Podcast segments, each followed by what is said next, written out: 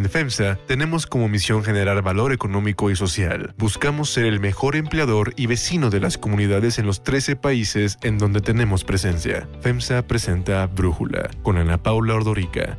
Un podcast de Red Digital APO. Hoy es lunes 24 de mayo del 2021 y estos son los temas del día. El presidente López Obrador justificó la venta de niñas en las comunidades indígenas porque dijo que estos lamentables hechos se dan en todas las clases sociales. En India, la lucha para controlar la pandemia se complica por la mucormicosis, que esta es una infección por hongos que está afectando a pacientes o a personas recuperadas de COVID-19. Además, tenemos nuestra brújula electoral. Pero antes vamos con el tema de profundidad. Para las elecciones del próximo 6 de junio, hay un llamado al voto útil para que Morena y sus aliados tengan contrapesos en el poder legislativo. Pero, ¿qué es el voto útil? Algunos lo describen como un voto estratégico a favor de una opción que, a pesar de que no es la favorita del elector, es la que tiene mayores posibilidades de derrotar a otro cuyo triunfo no se desea. De hecho, el PRI así pide el voto útil. No tires tu voto a la basura. Úsalo para detener la destrucción de México. Se esperaría que en una elección los votantes se manifestaran por su partido o su candidato favorito, pero cuando hay varias opciones, como en el sistema multipartidista de México actualmente tenemos 10 alternativas, algunos electores razonan su voto y sacrifican su primera opción para votar por una segunda que tenga mejores posibilidades de derrotar al puntero porque no lo consideran una buena alternativa. En un video que subió a YouTube, Max Kaiser, especialista en temas de integridad y combate a la corrupción, fundador del Centro para la Integridad y la Ética en los Negocios, destaca que una de las claves para definir esta elección sin duda será la participación ciudadana. La participación, entre más salgamos a votar, entre más personas de manera espontánea, los que no recibimos ayudas del gobierno, los que no recibimos dinero en tarjetas de débito, entre más de eso salgamos a votar, más está en nuestras manos la elección. Además, hay una plataforma en internet que es www.voto-útil.mx en la que se promueve el llamado al voto útil y que puede hacer la diferencia para lograr un equilibrio en la Cámara de Diputados. Desde esa aplicación, cada votante escribe su sección electoral y puede conocer por cuál partido votar para asegurar un diputado para que el legislativo no quede en manos del partido en el poder, en este caso de Morena, o de sus aliados, que hay que tener claro cuáles son. Son redes sociales progresistas, Partido Encuentro Solidario, Partido Verde Ecologista, Partidos del Trabajo y Fuerza Social por México. El objetivo es plantear una estimación de qué partido entre el PAN, PRI, PRD y Movimiento Ciudadano tienen la mayor probabilidad de ganar la Diputación Federal por mayoría relativa frente a la alianza de partidos que actualmente acompañan a Morena para que haya, en efecto, un equilibrio en la conformación del Congreso Federal. Apenas el 20 de abril pasado, López Obrador aseguró que la oposición a la que llama conservadora se unió para quitarles la mayoría en la Cámara de Diputados. La oposición que nosotros tenemos del Partido Conservador difunde de que si no nos quitan la Cámara, nosotros les vamos a quitar el país. Es una campaña, por eso se unieron. Y una semana antes, López Obrador también dijo que no habría problema si la oposición gana la mayoría en el Congreso, porque... No hay ningún problema si nuestros opositores ganan, ningún problema, no habría si el pueblo así lo decide, que si ganan nuestros opositores y tienen mayoría en el Congreso, nos van a quitar el presupuesto. No está tan fácil. Ahora, la pregunta es, ¿Por qué se plantea quitarle la mayoría a Morena en la Cámara de Diputados? El presidente sabe del poder que significa tener esta mayoría en el Congreso. El empresario y activista Claudio X González, impulsor de la organización Sí por México, dice que a los ciudadanos les toca lograr el contrapeso y el equilibrio en el poder a través de la coalición opositora. No es perfecta la coalición, pero es lo que tenemos y es por lo que hay que votar en este momento en donde hay una amenaza real al futuro de nuestro país. El análisis. Para profundizar más en el tema, agradezco a Arturo Erderly, doctor en ciencias matemáticas, académico de la UNAM y desarrollador de la plataforma Voto Útil, platicar con nosotros. Arturo, primero te quisiera preguntar, ¿cuál es la diferencia entre el voto útil y el voto de castigo? Pues el voto útil, lo explicaste ya muy bien, es un voto estratégico que más que ir a favor o en contra de alguna opción política, lo que busca es un resultado muy específico, en este caso para la Cámara de Diputados, que es justamente, como lo mencionaste, un mejor equilibrio en la Cámara, porque esto de que el partido que conquistó el Poder Ejecutivo tenga mayoría en el Poder Legislativo, pues nos está llevando a lo que ya vivimos en décadas pasadas con el Partido Revolucionario Institucional, en donde cuando eso se daba, pues simplemente era una ventanilla de trámite el Poder Legislativo para las iniciativas de ley y los deseos del presidente en turno. Eh, en 1997, por primera vez, el partido en el poder perdió la mayoría en la Cámara de Diputados y así se mantuvo. Los siguientes presidentes no tuvieron mayoría en dicha Cámara y fue hasta el año 2018 que nuevamente el mismo partido conquista el Poder Ejecutivo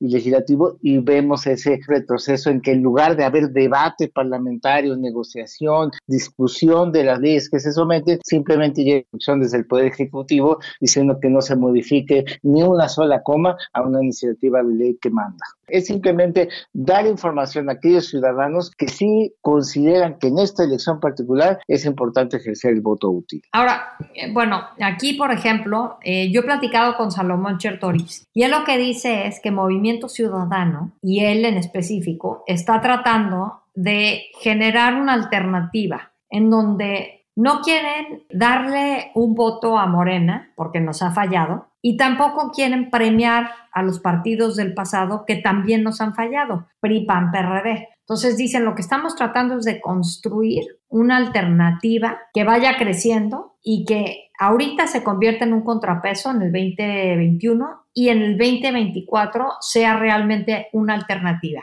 ¿Qué opinas? ¿Vale la pena entonces creerle a alguien así y votar por Movimiento Ciudadano? Te diría que si Movimiento Ciudadano fuera un partido de reciente creación, sería creíble pero no hay que olvidar que Movimiento Ciudadano apoyó en 2006 y en 2012 alianzas que impulsaron la candidatura de Andrés Manuel López Obrador y que este mismo partido en el año 2018 fue en alianza con partidos como el PAN y el PRD a quienes ahora critican. Entonces creo que en ese sentido Movimiento Ciudadano se equivoca al ponerse en un plan como si fueran algo totalmente nuevo y totalmente deslindado, cuando ellos han participado con todos los partidos, es decir, son corresponsables de lo que hoy tenemos. Entonces yo creo que lo más sano sería que el Movimiento Ciudadano pues enfocara en sus propuestas en lugar de lanzar piedras a sus adversarios porque le tocarían varias. Entonces, las alternativas que tienen quienes quieren ejercer un voto útil, pensando en que este voto útil es el rechazo a el partido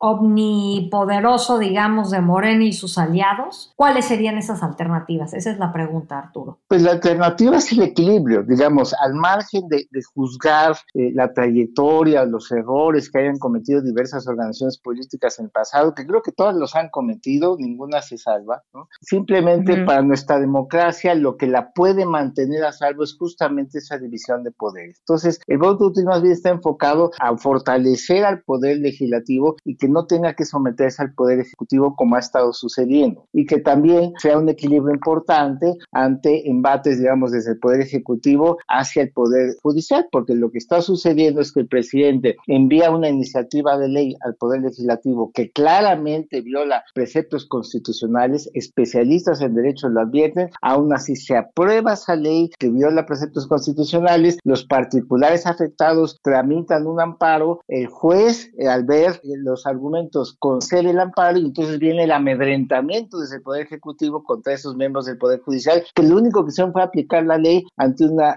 ante una cuestión que era claramente inconstitucional de inicio. Por eso es que es, para mí es fundamental la columna vertebral de nuestra democracia es la división de poderes y si no equilibramos la Cámara de Diputados en esta elección, pues se va a ahondar todavía más esta invasión o, o esta superposición del poder ejecutivo sobre los otros dos poderes. A ver, Ahora, es que creo que mucha gente quiere justamente esa división de poderes y este equilibrio, pero no saben cómo lograrlo. Eh, hay gente que dice, ah, ok, voy a votar todo por Movimiento Ciudadano. O otros que dicen, voy a votar todo por el PRD. Otros que dicen, voy a votar todo por el PAN. Y otros que dicen, voy a votar todo por el PRI. ¿Eso funciona? No, eso no maximiza el voto útil, porque si tú eh, votas eh, eh, por uno de estos partidos en donde tienen muy pocas posibilidades, pues a quien más se beneficia es el partido del poder. Entonces, lo que queremos es equilibrar o generar un contrapeso al, al partido del poder. Ahí es donde tenemos que analizar y tener información de, bueno, en mi distrito, quién tiene las mejores posibilidades. Y ese es justo el objetivo de esta plataforma de voto-medioútil.mx, es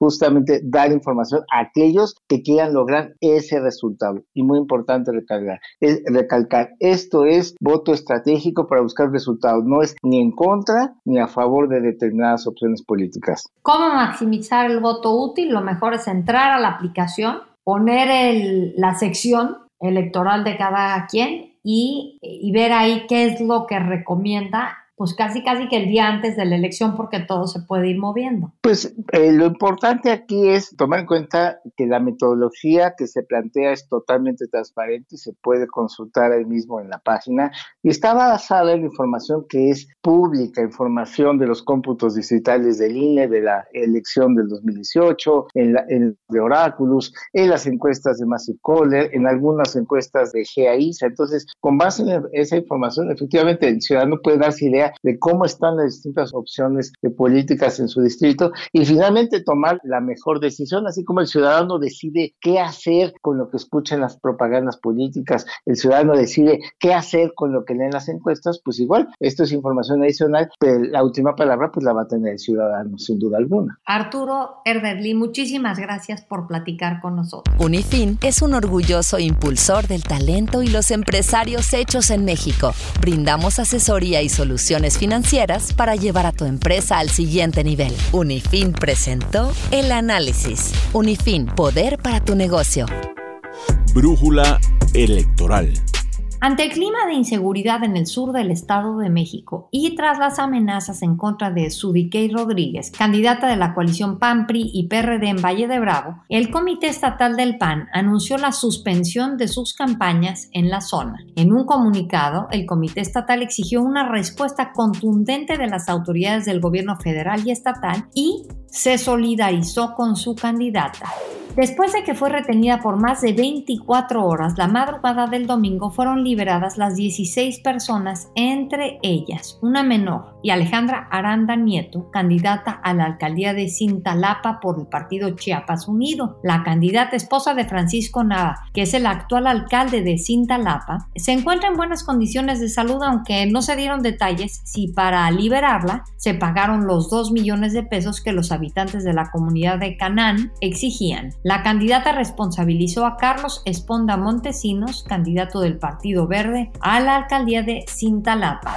En Chihuahua, María Eugenia Baeza, candidata a la gubernatura por redes sociales progresistas, declinó a favor de María Eugenia Campos, la abanderada del PAN y el PRD. Nuestro Chihuahua lo vamos a hacer grande, Maru, porque ya es justo que sea gobernada por una chihuahuense grande como tú. En el video en el que también aparece Maru Campos, la candidata panista le agradece sumarse a su proyecto. Agradecerte que más allá de la ideología, más allá de los partidos, más allá de los colores, más allá de todo lo que puede haber, te sumes a esta causa para defender juntas a Chihuahua. Y en Tijuana, María Eugenia Soler, candidata de redes sociales progresistas a la alcaldía, también declinó, en este caso a favor del candidato del PRI, PAN y PRD, Jorge Ramos Hernández, quien ya fue presidente municipal del 2007 al 2010. Samuel García, candidato de Movimiento Ciudadano al gobierno de Nuevo León, fue tendencia en redes sociales después de la publicación de un musical con bandas y artistas mexicanos como parte de su campaña. Nuevo León, el camino es complicado, todos hemos tropezado. El sábado el candidato compartió un video con el mensaje Arráncate Nuevo León, en el que además de él también aparece su esposa, que es la influencer Mariana Rodríguez Cantú, acompañados de músicos como Pato Machete, los grupos Genitalica, Tropical Panamá, Avanzada Regia, Banda Bogotá y Yuawi López, el niño originario del pueblo Huixarica en la Sierra Alta de Jalisco que en 2018 encabezó los spots de Movimiento Ciudadano. Hay otras noticias para tomar en cuenta. 1. Venta de niñas. En México, la venta de niñas es un problema grave que desafortunadamente, aunque uno creyera que ya habría desaparecido sigue presentándose en pleno siglo XXI. En estados del sur de México como Oaxaca y Guerrero se paga con ganado o cerveza y en efectivo desde 40 mil hasta 200 mil pesos por niñas a partir de 9 años. Se trata de una práctica que se atribuye a los usos y costumbres de las comunidades en donde ninguna autoridad pues se ocupa del tema. Ni siquiera el gobierno del presidente López Obrador, que dice apoyar al pueblo indígena, hace algo al respecto. Aunque no hay datos oficiales, se calcula que solo en Guerrero unas 300 mil niñas han sido vendidas para matrimonio. Estas niñas, además de ser obligadas a casarse con quien obviamente no quieren, frecuentemente son violentadas física y sexualmente por el marido, además de que tienen que trabajar para la familia que pagó por ellas. El presidente López Obrador aceptó que este problema existe, pero pues lo que dijo es que se atribuye la venta de niñas a las comunidades indígenas como un tema de usos y costumbres. Esta idea de que en las comunidades indígenas suceden estas cosas y usos y costumbres y que se cometen hechos de barbarie no debe de prevalecer porque además no corresponde a la realidad. Es este, bastante clasista y racista. El presidente lo minimizó al asegurar que son comunidades llenas de valores y dijo que no solo ocurre esta venta de niñas en comunidades indígenas. No estigmatizar, porque estos hechos lamentables se dan desgraciadamente, y no lo quisiéramos, no lo deseamos, en todas las clases sociales. 2. Hongo negro. Con más de 26 millones 500 mil casos de COVID-19, India ocupa el segundo lugar en el mundo en cuanto a contagios y el tercero en cuanto a personas muertas con casi 300 mil. En India, que está siendo azotada por una nueva ola de la pandemia con un promedio de más de 390 mil contagios por día, la batalla puede complicarse aún más porque hay que sumarle una infección por hongos que está afectando a pacientes de COVID-19 o a personas recuperadas de esta enfermedad. Se trata de la mucormicosis. Es una infección realmente rara, pero con una alta tasa de mortalidad que ya existía en India antes del SARS-CoV-2, que ataca a personas con sistemas inmunológicos débiles o que padecen otras enfermedades como la diabetes. Para Brújula, Jaime Fandiño, jefe del servicio de otorrinolaringología y cirugía de cabeza y cuello del Hospital Español, así nos habla de la mucormicosis. Es un hongo habitante natural en la naturaleza y que se aprovecha de esta baja de defensas muy importante de la inmunidad de los pacientes y los invade. Es tremendamente agresivo,